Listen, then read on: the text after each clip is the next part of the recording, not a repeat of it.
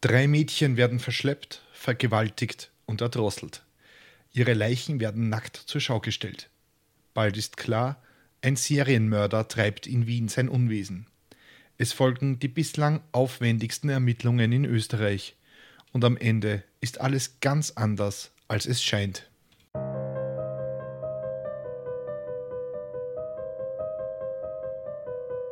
Willkommen bei Mörderisches Österreich, dem Podcast über historische Kriminalfälle aus eurer Umgebung.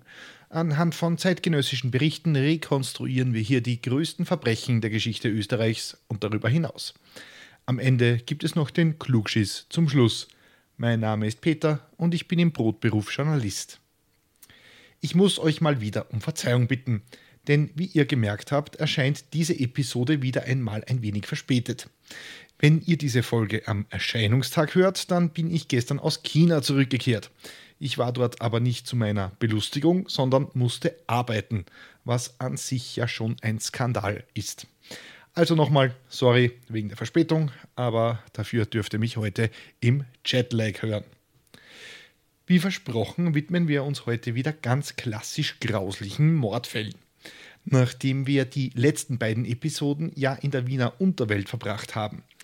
Heute gibt es dafür einen der größten Kriminalfälle Österreichs. Und was für einen. Wir widmen uns heute nämlich den Favoriten am Mädchenmorden. In Wien werden Ende der 80er Jahre drei Mädchen brutal missbraucht und ermordet. Ihre nackten Körper werden zur Schau gestellt. Es folgt die größte Ermittlung, die es in Österreich jemals gegeben hat. Doch wie so oft, wenn wir über Ermittlungen in der zweiten Hälfte des 20. Jahrhunderts reden, passieren dabei grobe Fehler, und erst Jahrzehnte später hat man den Täter oder besser die Täter gefunden. Warum zwei Mörder, wenn die Taten doch offenbar von einem Serientäter begangen wurden? Tja, im Fall der Favoriten am Mädchenmorde ist nichts, wie es scheint. Aber wir finden das jetzt gemeinsam raus.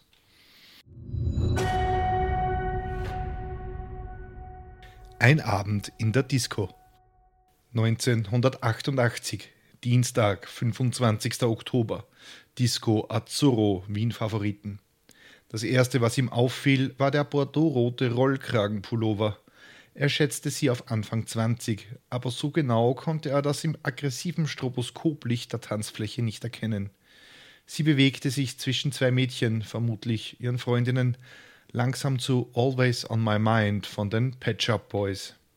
Die Hände immer eng am Körper. Sie fuhren die Saiten des Pullovers hinauf und hinunter, als würden sie die Saiten einer Violine streicheln. Sie glitten über den langen Hals, berührten die blonden Locken. So beginnt das Buch Heimweg von Ernst Geiger, einem mittlerweile pensionierten Kriminalermittler, der die Ereignisse in Romanform aufgearbeitet hat. Die junge Frau, die da auf der Tanzfläche steht, ist die 20-jährige Alexandra Schriefel. Sie ist Verkäuferin und hat an diesem Dienstag Zeit zum Feiern.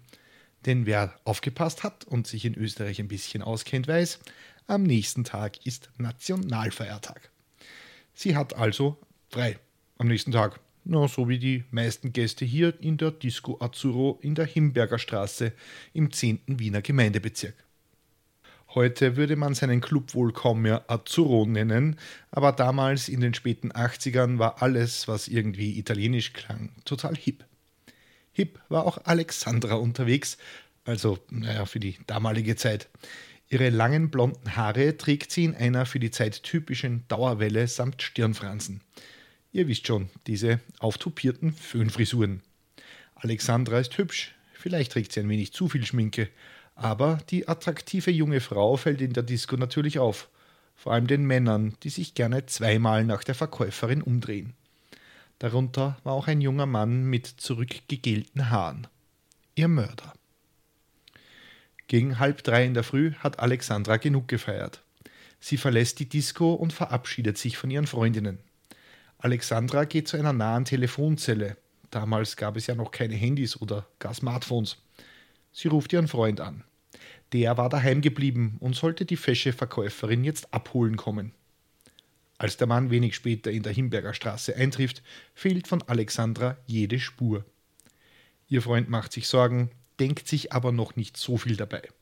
Vielleicht ist seine Freundin ja weitergezogen und noch irgendwo am Feiern.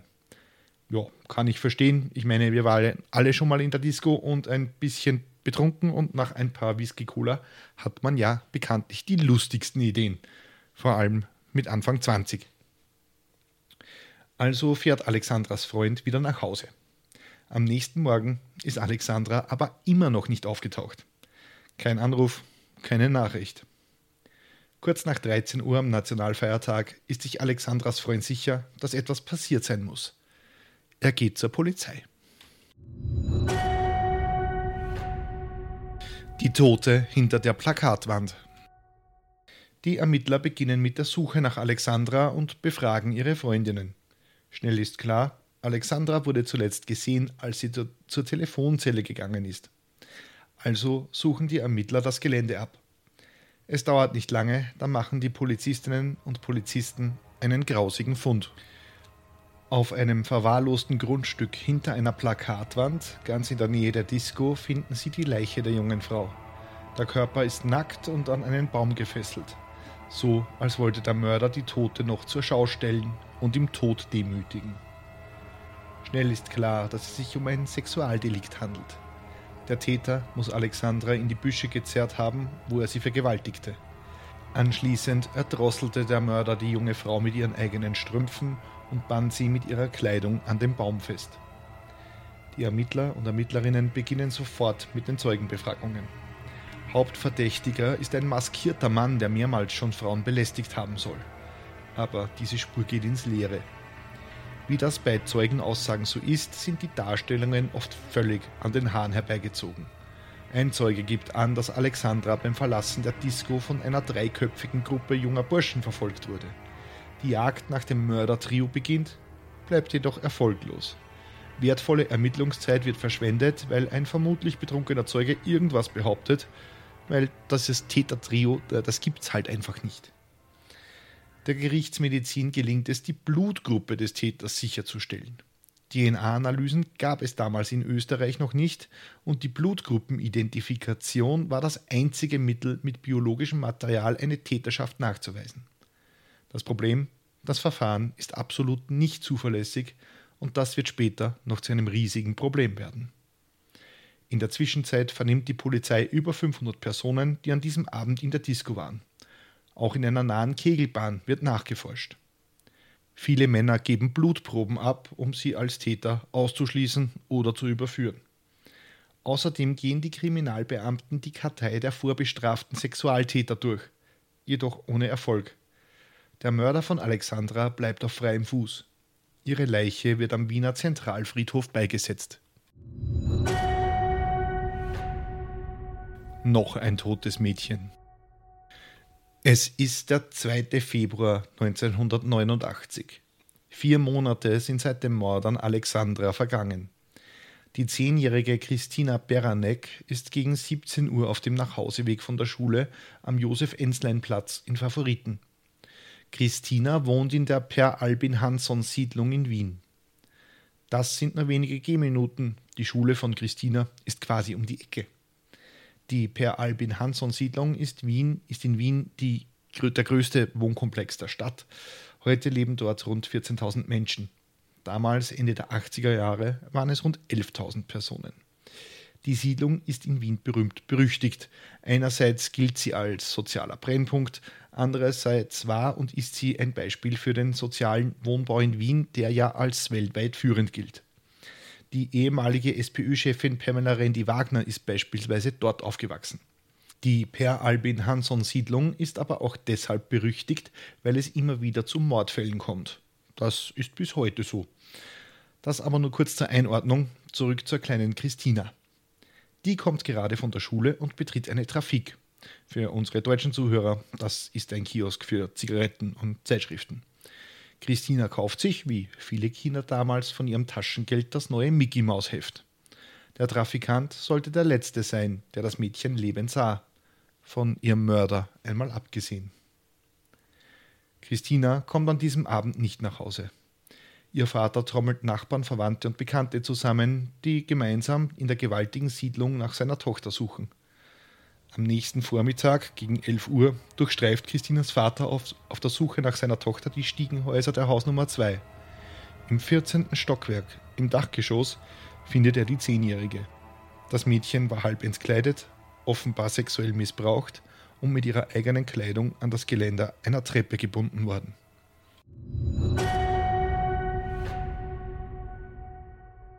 Die Ermittlungen. Daraufhin lief der bis zum damaligen Zeitpunkt größte Polizeieinsatz der Zweiten Republik an. Zeitweilig waren 200 Polizisten zugleich im Einsatz. Sämtliche Kriminalisten des Wiener Sicherheitsbüros, die von Sicherheitswachebeamten aus den Kommissariaten unterstützt wurden.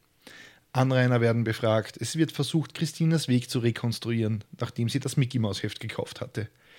Die Gerichtsmedizin stellte fest, dass sie noch am Tag ihres Verschwindens zwischen 17 und 22 Uhr getötet worden sein musste.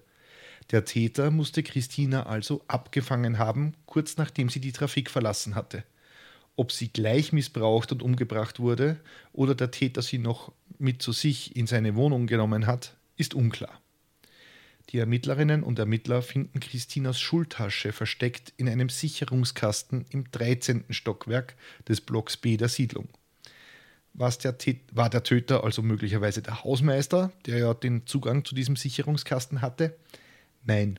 Wie sich herausstellte, handelt es sich um ein gewöhnliches Schloss, das man mit so einem Vierkantschlüssel öffnen kann, den man in jedem Baumarkt bekommt. Wenn ihr zu Hause einen Kamin habt, dann kennt ihr diese Schlösser bestimmt und habt höchstwahrscheinlich selbst so einen Schlüssel daheim. Im Notfall ließe sich das Schloss auch mit einer Zange öffnen. Diese Spur führt also ins Leere, weil im Grunde hätte jeder Zugang zu dem Sicherungskasten. Die Polizei, die ist jetzt aber on fire und schickt alles, was sie hat, in den Gemeindebau. Schnell ist man sich sicher, dass ein Zusammenhang zwischen dem Mord an der 10-jährigen Christina und der 20-jährigen Alexandra besteht. Der Modus operandi, also der Tathergang, ist nahezu identisch. Beide Opfer wurden missbraucht, mit, einer, mit ihrer eigenen Kleidung erdrosselt und anschließend nackt gefesselt und zur Schau gestellt. Und die beiden Verbrechen haben sich nur etwa fünf Gehminuten voneinander entfernt abgespielt. Die Ermittlerinnen und Ermittler vernehmen 1000 Personen aus Favoriten, dem 10. Wiener Gemeindebezirk. Darunter sind alle 580 männlichen Bewohner des Komplexes der Hausnummer 2, die älter als 13 Jahre waren. Es wurden sogar alle 650 Wohnungen des Komplexes durchsucht, in einem Fall sogar mit richterlicher Anordnung. Im 14. Stockwerk, wo Christina vermutlich ermordet wurde, wird der gesamte Kunststoffboden ausgeschnitten und in die Forensik gebracht. Sogar Ermittler aus Deutschland vom Bundeskriminalamt Wiesbaden helfen bei der Spurensuche. Überall werden Plakate angebracht. Sie zeigen Christina in einer Fotomontage in jener Kleidung, die zum Zeitpunkt ihrer Ermordung trug. Also die sie zum Zeitpunkt ihrer Ermordung trug. Die Gemeinde Wien trägt einen großen Teil der Kosten für die Ermittlung und es werden sogar 160.000 Schilling Ergreiferprämie versprochen. Das sind nach heutiger Währung rund 26.000 Euro. Die falschen Verdächtigen. Insgesamt kann die Polizei sieben Männer ermitteln, die dringend tatverdächtig sind. Am verdächtigsten ist ein 20 Jahre, äh, ein 20 Jahre alter Mann namens Werner K. Dieser hatte 1984 in den Aufzügen der Siedlung neun kleine Mädchen sexuell belästigt, darunter auch im Stiegenhaus B der Hausnummer 2, also jenem Ort, an dem Christina ermordet wurde. Die Beamten fanden heraus, dass er gemeinsam mit Alexandra Schriefel, dem ersten Mordopfer, vor der Disco zur Schule gegangen war. Für den Mord an Alexandra hatte er auch kein Alibi. Jedoch wurde er durch eine Blutgruppenuntersuchung entlastet und besaß für die Nacht des Mordes an der zehnjährigen Christina ein hieb- und stichfestes Alibi. Der Mann schied, so gut er als Täter aber immer noch in Frage kam, leider aus. Die Leiche von Christina wurde im Krematorium des Wiener Zentralfriedhofs beigesetzt. Unter den Trauergästen befand sich auch der damalige Innenminister Franz Löschnack. Einen Täter konnte die Polizei auch in diesem Fall nicht finden und der Tod von Christina wanderte zu den Akten. Schon wieder eine Tote. 22 Monate sind seit dem Mord an Christina vergangen. 26 Monate ist es her, dass Alexandras Leiche hinter einer Pla Plakatwand gefunden wurde. Vom Täter fehlt immer noch jede Spur. Es ist der 22. Dezember 1990 und die kleine achtjährige Nicole ist überglücklich. Sie hat an diesem Tag ihre Tante und ihren Onkel besucht und schon zwei Tage früher ihre Weihnachtsgeschenke bekommen. Und wie jedes Kind freute sie sich darüber natürlich riesig. Gegen 17.30 Uhr machte sie sich auf den Heimweg. Nicoles Tante wohnte in der Simmeringer Hauptstraße. Nicole stieg in die Straßenbahnlinie 71 und stieg dann in den Autobus 15a. Und ja, die Achtjährige war alleine unterwegs. Ich bin ebenfalls in den 80er Jahren geboren und kann euch sagen, das war damals so. Unsere Eltern wussten oft nicht, wo wir uns den ganzen Tag herumgetrieben haben. Handys gab es nicht und wenn unsere Eltern doch einmal wissen wollten, wo wir gerade waren, blieb ihnen nur übrig, die anderen Mamas und Papas in der Gegend anzurufen, ob sie uns denn irgendwo gesehen haben. Das wäre heute freilich undenkbar und wohl niemand würde eine Achtjährige alleine mit Straßenbahn und Bus durch Wien fahren lassen. Die Zeiten haben sich wohl geändert. Christina wurde zuletzt gesehen, als sie den Bus 15a benutzte. Danach verlor sich ihre Spur. Wieder begannen die Eltern auf eigene Faust mit der Suche, alarmierten aber schon bald die Polizei. Sie wussten, die Bestie von Favoriten, wie sie mittlerweile genannt wurde, war noch auf freiem Fuß. Die schreckliche Ahnung sollte sich bestätigen. Nicoles Leiche wurde von Spaziergängern im Laher Wald gefunden. Sie war halb entkleidet. Ihr Mörder hatte sich an ihr vergangen und sie mit einem abgebrochenen Ast erschlagen, nachdem er versucht hatte, sie mit ihren eigenen Schuhbändern zu erdrosseln. Ihrem Mörder dürfte sie wohl zufällig begegnet sein. Wieder war ein Mord in Favoriten geschehen. Der Fundort von Nicoles Leiche war nur wenige Minuten von den beiden anderen Tatorten entfernt. Aber jetzt war klar, ein Serienmörder geht in Wien um und hat es auf junge Frauen und Mädchen abgesehen, die er zuerst vergewaltigt, mit Teilen ihrer Kleidung erdrosselt und ihre Körper zur Schau stellt. Zwischen allen drei Verbrechen lagen nicht einmal 26 Monate. In dem Mordfall Nicole Strau ziehen die Ermittler erneut alle Register. Wieder ist alles auf den Beinen, was die Kriminalistik zu bieten hat. 1600 Personen werden überprüft. 25 Männer kommen als Täter in Frage, darunter auch der Liebhaber von Nicoles Tante. Aber der hat ein Alibi er war in der Tatnacht mit Nicoles Tante unterwegs. Aber auch die Morde an der 20-jährigen Alexandra Schriefel und der 10-jährigen Christina Beranek werden jetzt wieder aufgerollt. Insgesamt werden 4000 Personen vernommen. Auch in der, in der Fernsehserie Aktenzeichen XY ungelöst wurden die drei Mädchenmorde gezeigt. Das Ergebnis? Null. Kommissar Zufall ermittelt. Es vergehen sieben Jahre und die drei Morde sind längst bei den Cold Cases gelandet. Erst 1997 wird in Österreich die DNA-Analyse eingeführt. Diese Methode wurde 1984 in England durch Zufall entdeckt. In Deutschland wurde der DNA-Abgleich erstmals 1988 in einem Strafprozess als Beweis anerkannt. In Österreich, naja, da waren wir wieder mal nicht ganz so schnell und wir haben uns neun lange Jahre Zeit gelassen. Am 1. Oktober 1997 wurde die DNA-Datenbank in Österreich in Betrieb genommen. Die erste DNA-Probe, die man darin einspeiste, war jene des Mörders von Alexandra Schriefel. Die Ermittlerinnen und Ermittler hatten damals Spermaproben des Täters nehmen können und diese wurden so lange aufbewahrt. Guter Job, Ermittler! Das Problem, auf jeden guten Job der Ermittler kommen mindestens zwei Pannen, wie sich später herausstellen sollte. Aber die DNA des Mörders von Alexandra war nun zumindest in der Datenbank. Jetzt musste nur noch eine Vergleichsprobe eines Verdächtigen her. Es sollte noch einmal drei Jahre dauern, bis das System einen Treffer vermeldete. Im September des Jahres 2000 ist Herbert Petsch in eine Rauferei verwickelt. An sich keine große Sache. Die Polizei kommt und geht dazwischen. Doch der damals 32-jährige Herbert Petsch ist nicht die hellste Kerze auf der Torte und geht auch gleich noch auf die Beamten los. Die überwältigen ihn, legen ihm die Achter an, also die Handschellen, wie wir in Österreich sagen, weil sie an die Zahl 8 erinnern. Ja, wisst schon, Achter halt. Äh, wurscht, sie nehmen den Herbert Petsch also auf jeden Fall einmal mit. Und weil unser Genie mit dem Aggressionsproblem damit den Tatbestand der Widerstand gegen die Staatsgewalt erfüllt, wird ihm routinemäßig DNA per Mundhöhlenabstrich abgenommen.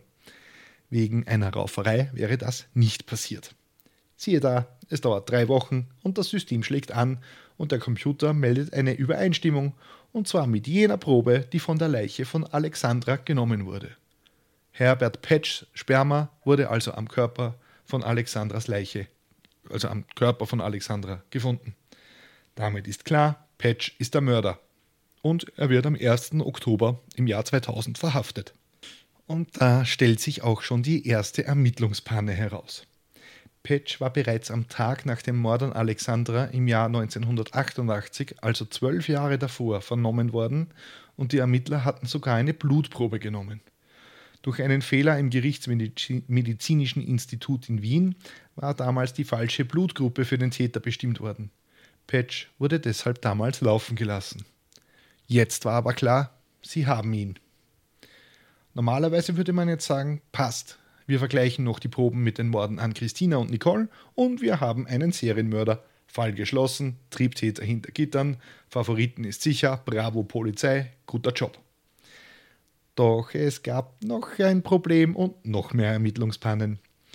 Im Fall der ermordeten zehnjährigen Christina hatte man erst gar keine Proben genommen.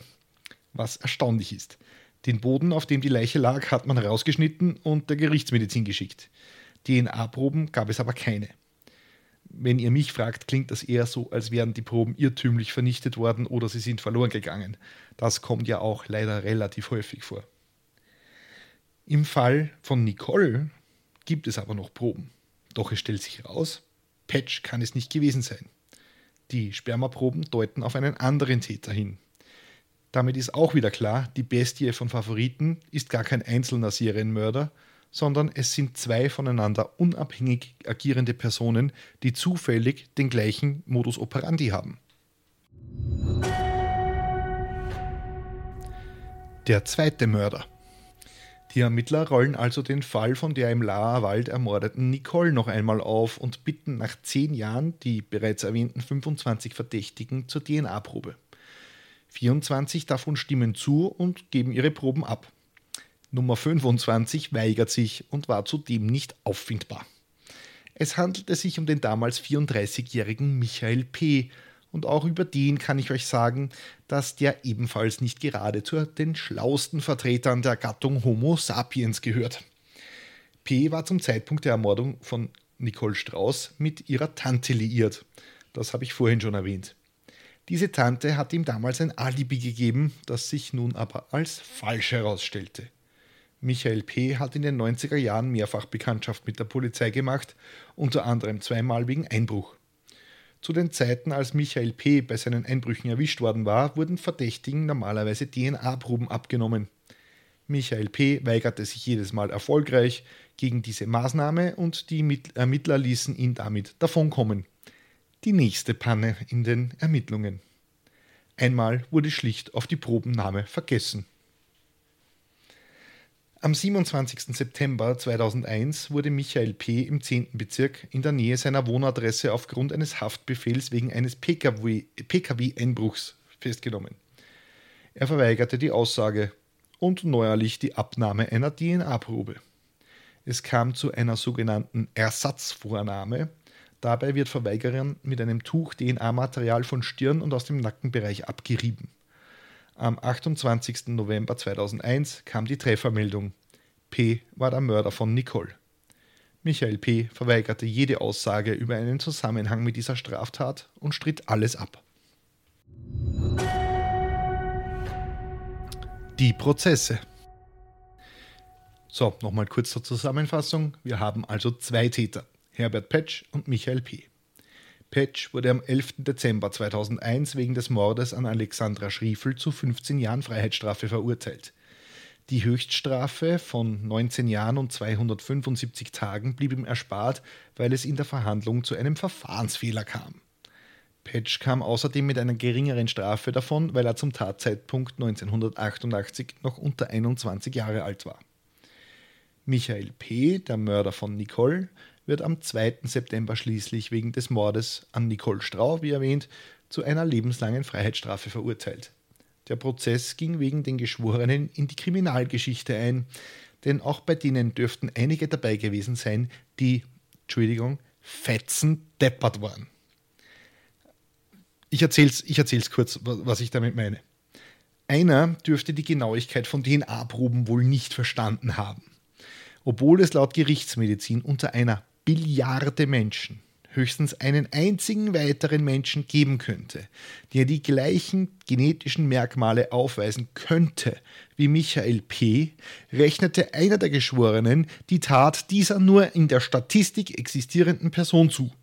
So gab es zum Tatbestand des sexuellen Missbrauchs eine Entscheidung von 7 zu 1 für schuldig.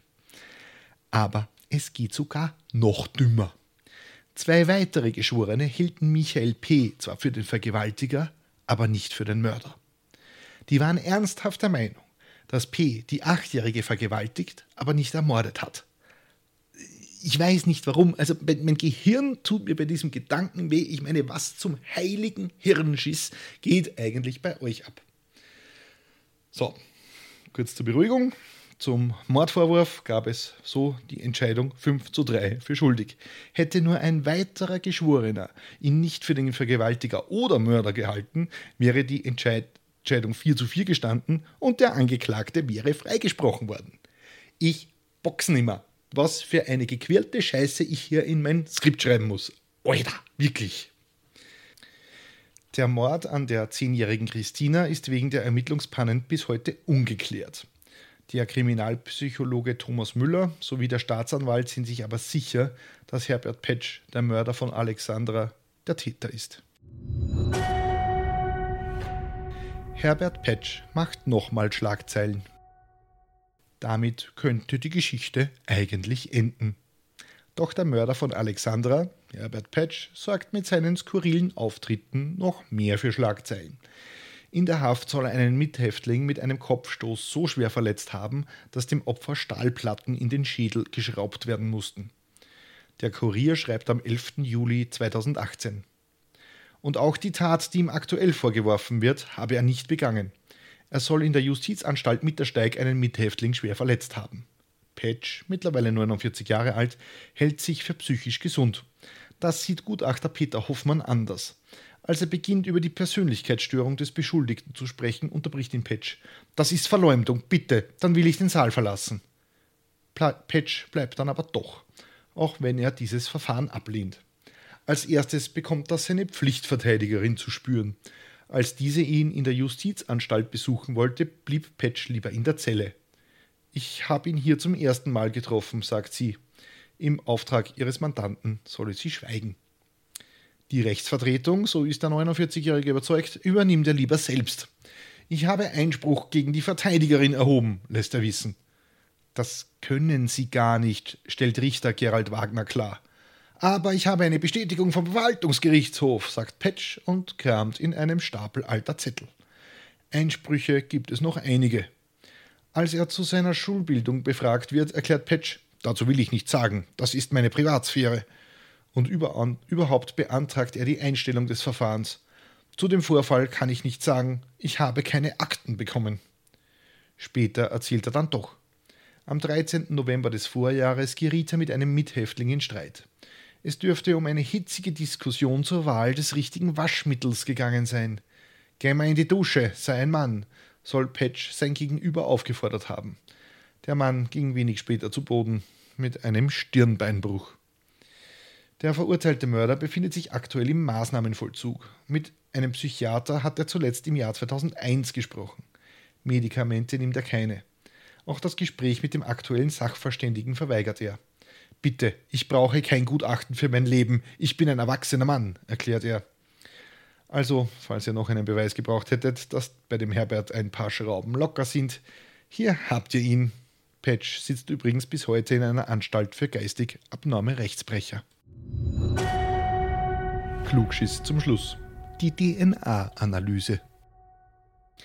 Die Geschichte der forensischen DNA-Analyse beginnt Anfang der 80er Jahre mit den Morden an zwei Schülerinnen nahe der Stadt Leicester in England.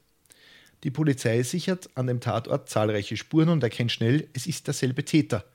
Doch die Suche nach ihm bleibt erfolglos. Der Biochemiker Alec Jeffreys untersucht zu dieser Zeit an der örtlichen Universität genetisch bedingte Krankheiten.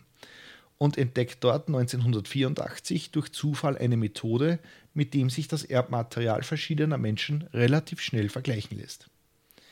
Der erste Täter wird 1987 in England mittels genetischem Fingerabdruck überführt. So, kurz zur Erklärung, es wird jetzt ein bisschen technisch, aber bear with me.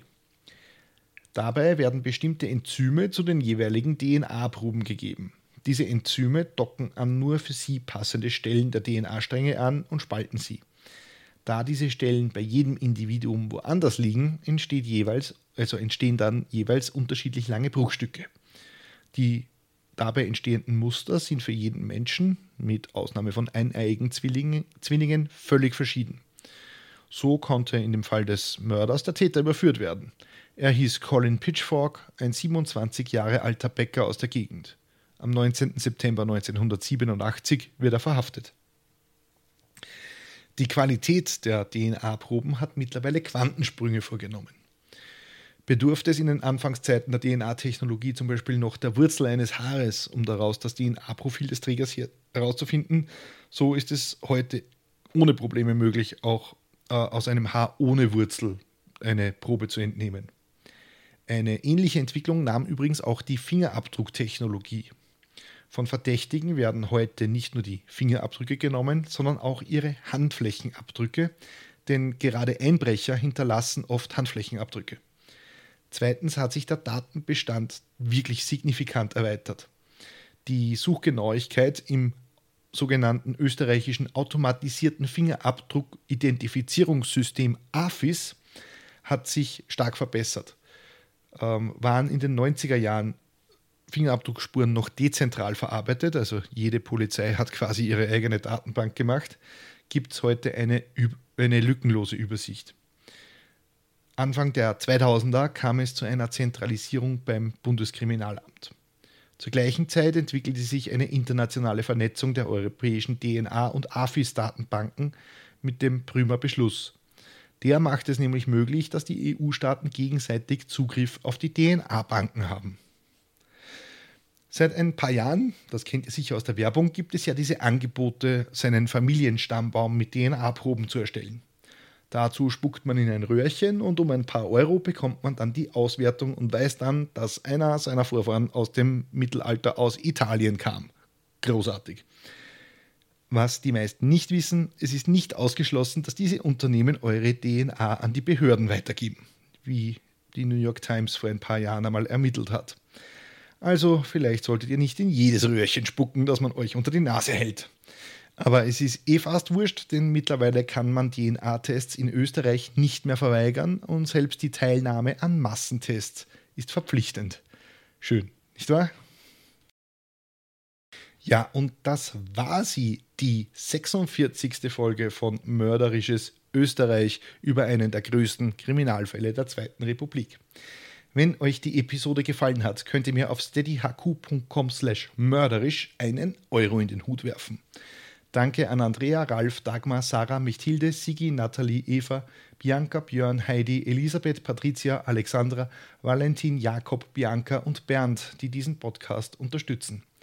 Keine Sorge, die ersten 30 Tage als Mittäter sind kostenlos und ihr erhaltet die aktuelle Folge immer einen Tag früher als alle anderen. Normalerweise ist das der Freitag, heute ist es, sorry, der Samstag geworden, aber ihr wisst schon, China kam dazwischen. Wenn ihr auf Steady den Newsletter abonniert, bekommt ihr noch kostenlos Bonusmaterial zu den Fällen. Diesmal ist es eine gesamte, eine, wirklich eine gesamte Wagenladung voller Fotos von den Tätern, den Opfern und auch den Tatorten des heutigen Falls. Wenn euch meine Arbeit gefällt, dann hinterlasst mir doch bitte eine Bewertung auf Spotify. Also fünf Sterne wären wirklich, wirklich ganz, ganz, ganz nett. Oder auf Apple Podcasts oder überall, wo ihr Podcasts bewerten könnt. Das hilft nämlich der Reichweite dieses kleinen Programms und zweitens kann ich die Show hier nur mit eurer Hilfe besser machen. Wenn ihr mir persönlich Feedback geben oder mir Hinweise für einen Fall geben möchtet, dann schreibt mir bitte einfach eine Nachricht auf Steady, wobei in letzter Zeit bereichen mich auch sehr viele Nachrichten über LinkedIn. Ich wusste ja gar nicht, dass dieses soziale Netzwerk mittlerweile cool geworden ist. Wie auch immer, die nächste Folge erscheint auf Spotify, Amazon, Apple, TuneIn, iHeartRadio, Podvine, Player FM und überall, wo ihr Podcasts beziehen könnt. Vielen lieben Dank fürs Zuhören. Brav bleiben. Bussi. Baba.